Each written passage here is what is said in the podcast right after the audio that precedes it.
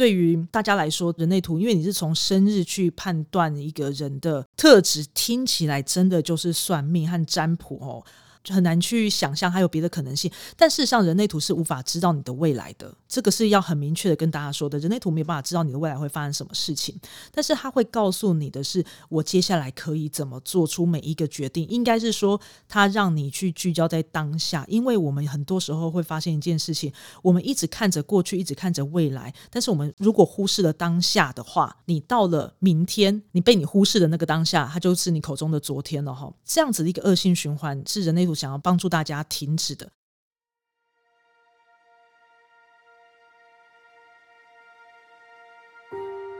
欢迎收听《名成品 Podcast》。今天读什么单元？在每一集的节目里，我们精选一本书，邀请来宾深度分享，也聊聊这本书带给我们的阅读趣味、启发和思索。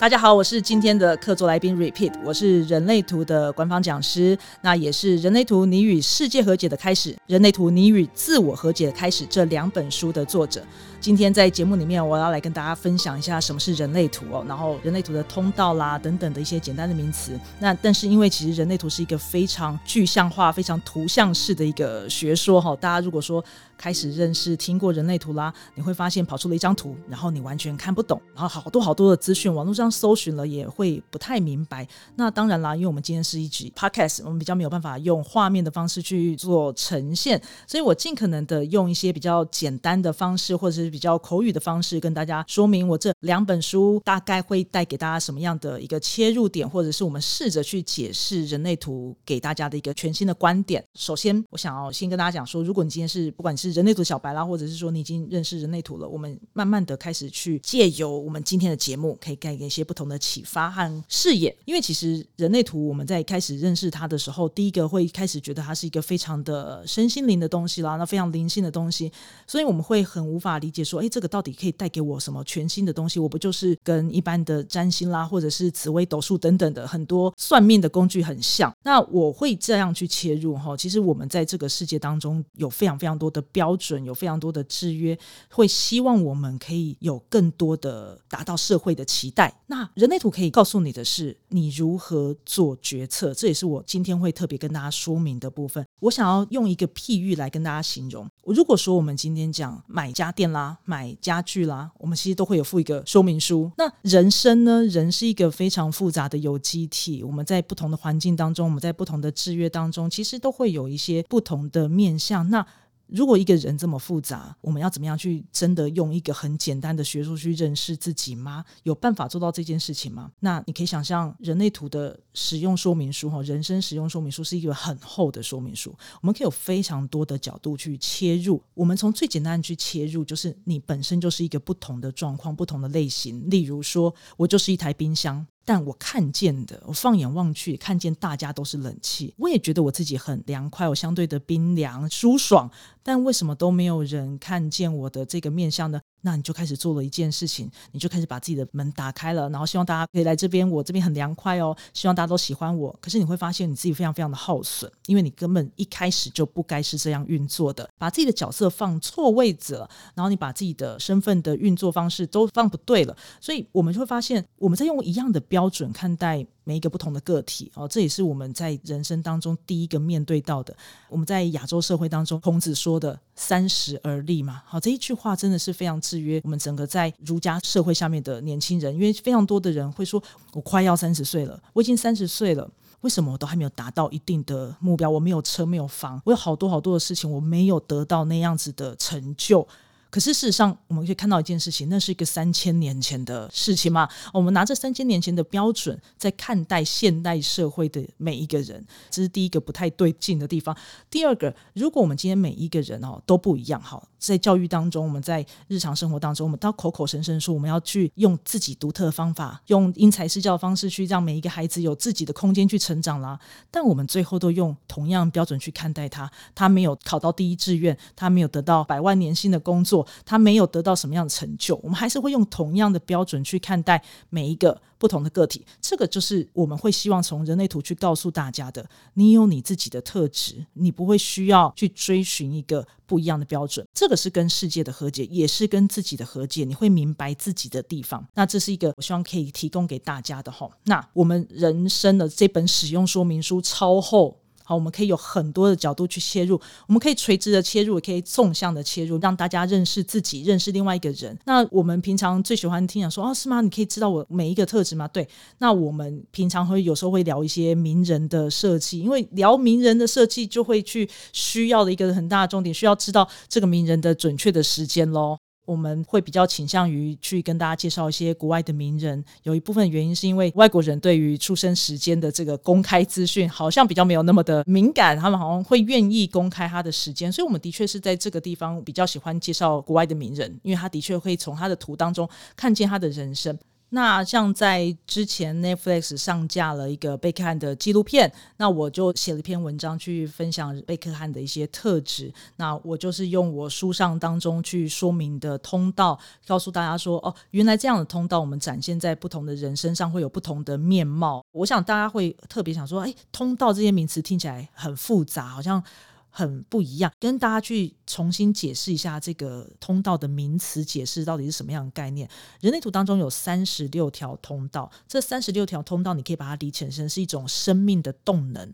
那它的确是 channel，它因为它连接了不同的能量中心，所以我一次推荐大家两本书一起购买哈，因为我们循序渐进的按照顺序的我去跟大家介绍什么是能量中心，好，然后你这两个能量中心当中做的一个连接，这样子的一个 life force，这样子的一个生命动能，在你的生命当中有什么样的呈现，还什么样的展现？那在书里面有做这样的原理的分享。但名人的设计有个特质，那是他的人生，所以我在书里面特别去讲到的是一个原理。那我把原理把它综合在一起，用一个名人的角度来告诉大家，还有什么不一样哦？那我们来聊聊贝克汉啦，因为其实我不知道大家有没有在 Netflix 里面看这个影集哈。他在介绍贝克汉的时候，贝克汉其实大家一开始想说啊，他的一生啊，从他的很球员的风采啊一路，但我注意到当中很有趣的一个细节是，贝克汉他的厨房。惊人的干净，他的厨房像是展示间一样，他的衣柜也像展示间一样。我想这个特点，大家看到说哇，是不是因为他很有钱？他可能有佣人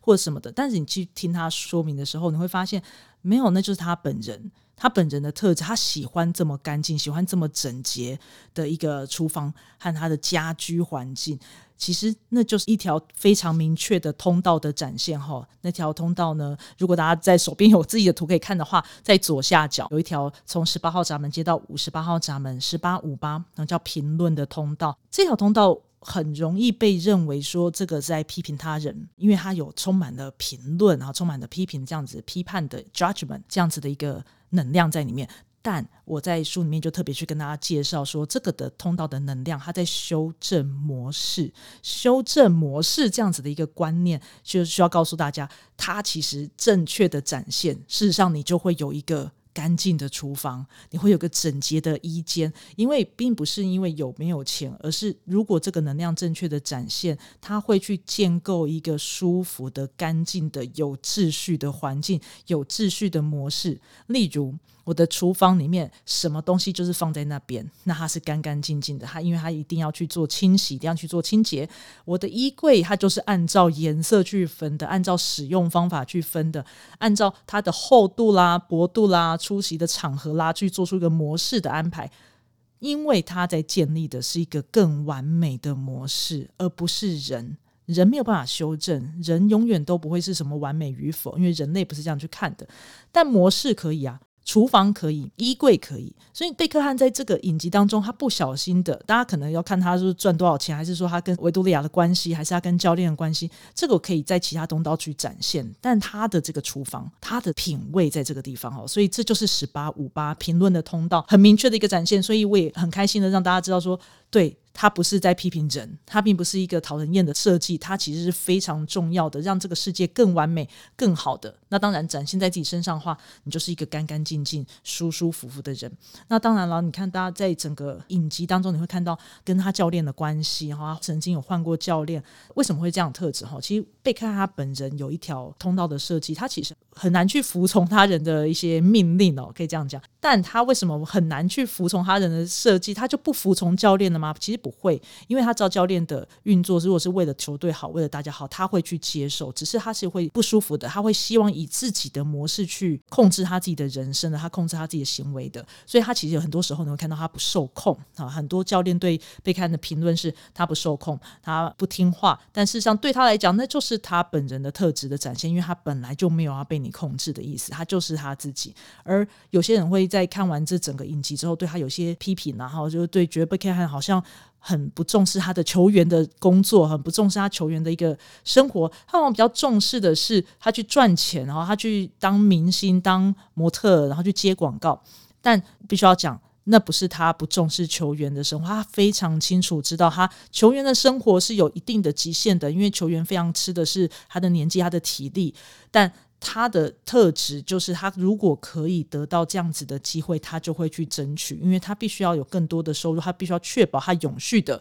呃经济来源哈，经济的收入来源，所以他不会不重视球员，他的能量可以做到一次身兼很多的。工作和责任，他绝对没有像大家想象中，他不重视他的工作，他非常重视他的工作。只是他的工作不但是球员，他同时也是明星。OK，这是他的特质带来一个魅力哦。我不过我觉得蛮有趣的是，他在跟维多利亚的一个关系哦，因为维多利亚他事实上他们那时候关系中间出现了一个小小的裂缝，然后也是在这一部纪录片当中，我觉得最没有被特别提到的地方，他们偷偷带过去的地方，就是他到了西班牙之后，是不是有？感情上的一些裂痕哈，那我觉得这个也是蛮有趣的一件事情，是因为贝克汉的特质，他非常需要有一个人陪在他的旁边，他的那个感情生活，他需要有一个人在他身边的。所以我想那个时候维多利亚人不在西班牙，我想那时候是一个非常明确的关系上面的一个。疏远哦，我后来他们接开始拉近关系，我觉得这也是一个重新修复，是一个很重要的一个关键。但你要回到他前面去聊，他们中间还有另外一个很强烈的 bonding，很强烈的一个连接的地方，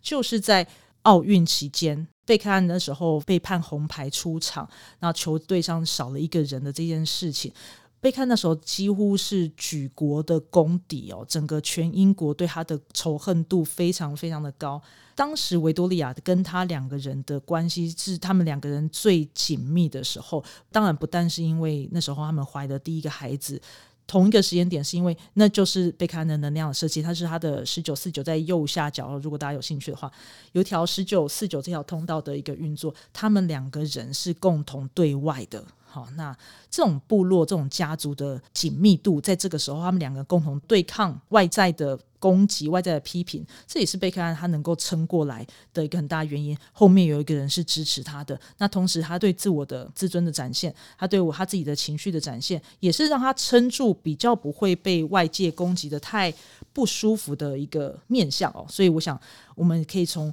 名人的方式可以去了解说，通道其实是会不同的，通道会在不同的人身上有不一样的表现，但原理在这个地方。所以我们在今天快速用一个名人来跟大家做讨论和分享喽。那十八五八除了刚刚在聊到贝克汉的一个生活，他的对自己的要求这件事情上面，他有没有可能在其他地方展现？因为他是建立模式。它是修正模式。我们如果没有完整的理解自己的运作的时候，你知道，他真的会表现在对其他人充满了批判性，他对这个世界充满了批判性，他对这个世界有太多的不满，因为这个世界上有太多可以修正的东西了。很多时候不是人的问题，是模式出了问题。我举例，十八五八这条通道。啊，其实有时候很容易变成愤青，就很容易对时政啦、对社会啦、对公司啦、对家庭啦、对所有东西都不满，因为你看到有太多可以修正的东西了。但如果你不够了解这个东西的原理，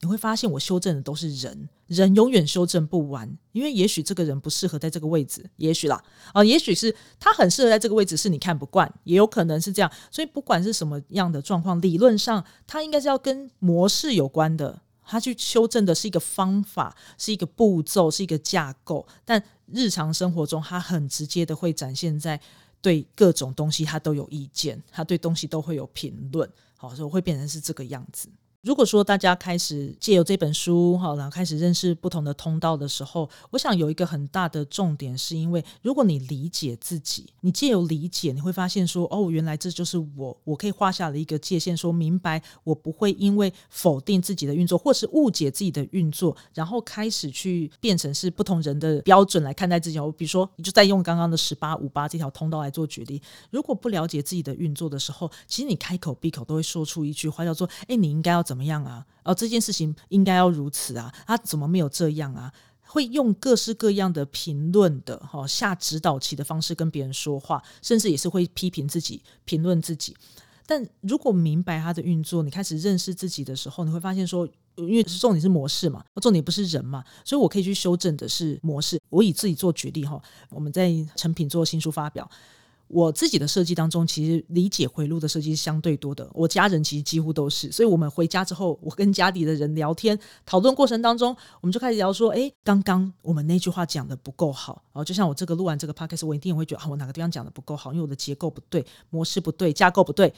那如果你误解自己的运作，你就会开始评论说：我真是一个不好的人。因为事情已经发生了，经验已经发生了，模式是看的是未来，看的不是过去。但我刚刚开口闭口，他说我刚刚表现好差哦，我刚刚表现不好，我讲的不好，我表情不对，语速不对，各种过去的修正。但是对于理解回路，对十八五八的一个运作，他看的是未来，应该是要让这件事情之后可以调整，而不是看以前无法调整的事情，然后开始批评自己以前的模式、以前的样子。所以这也是认识自己之后，你认识这条通道的一个原理的时候，你会发现说，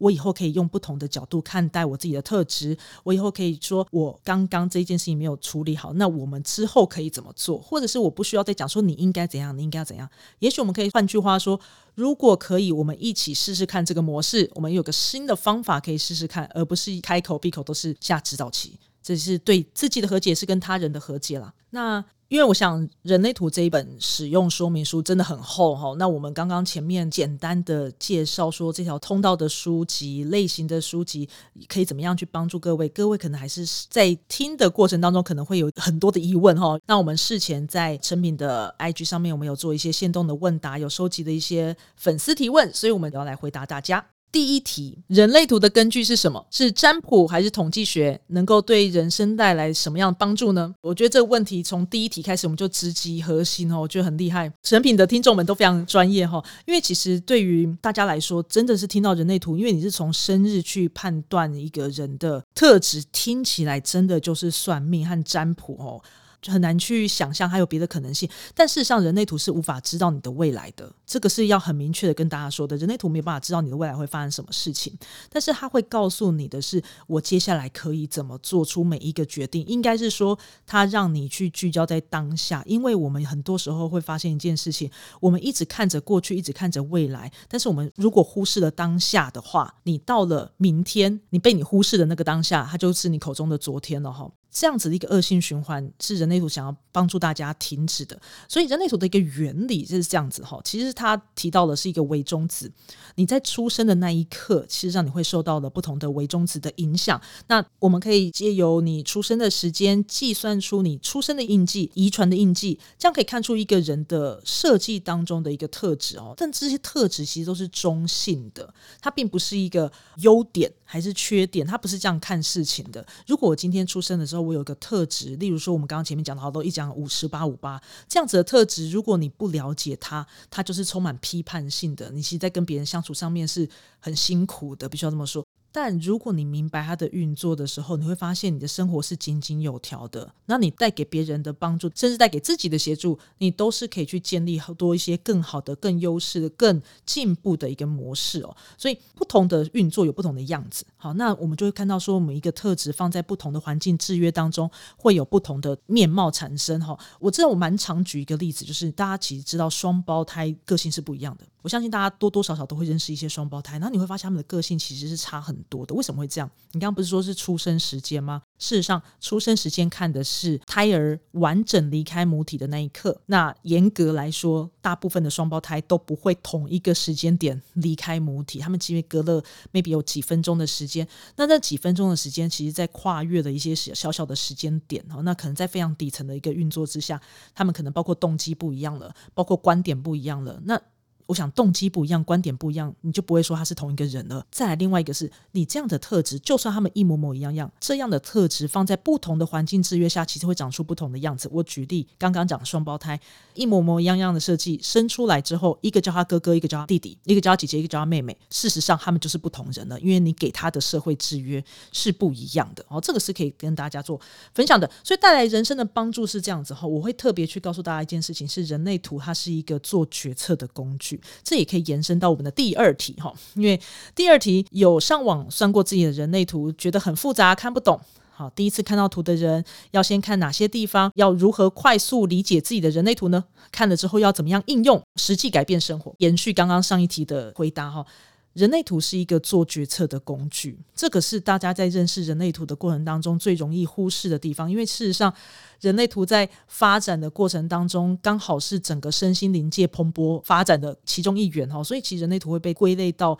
一个你要去追求心灵上的成长，你要去追求到我要去追求高我还是什么的，但事实上不是哦。人类图我们很容易忽视的地方是，它就是一个做决策的工具。做决策的意思是说，我们不同的设计当中，我们有不同的运。运作，我们其实可以减少我们在生活当中的阻力，我们会有一个全新的决策的方式。那创办人 Ra Ulu Hu，Ra 他那时候讲一句话，其实你完全完全不需要信仰人类图，它不是一个信仰系统。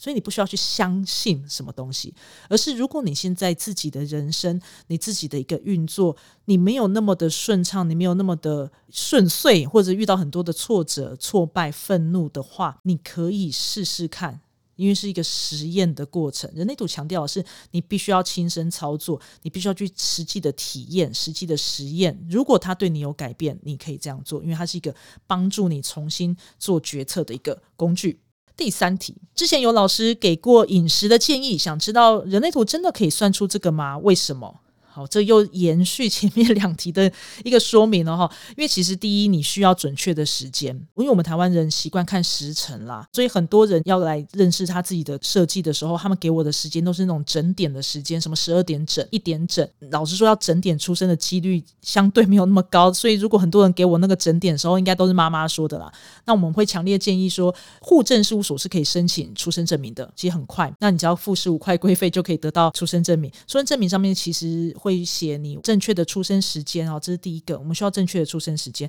第二，你如何看到自己饮食的状况？那事实上，它是告诉你说你是用什么样的饮食的方式，它不是要你吃什么，不是那个意思，而是说，比如说你是一个安静吃饭的人，像我，我其实是一个安静吃饭的人，所以我正确的饮食其实就是一种非常安静的。状态之下，那这样对我有什么好处？其实唯一的好处就是我其实我会有更好的消化吸收，这是第一个。再来第二个是我其实会开始慢慢的回到自我的身体，就跟自己的身体是比较熟悉的感觉，就是你不会有让你的身体过度耗损等等的。那你会开始慢慢的分辨出自己是不是身处在适合的环境当中啦。那你会不会开始看到比较好的观点？比较好的观点说适合自己的观点，你会有什么样的视野看事情切入的角度？严格来说，你并不是说你会过着无忧无虑。无病无痛的生活，完全不是这样运作的，而是你会开始慢慢的跟自己的身体越来越熟悉。特别要去注意的事情是说，它的一切一切都是为了要让你的策略和权威更能够使用，就是一切都是要帮助每一个人回到自己做决策的方式，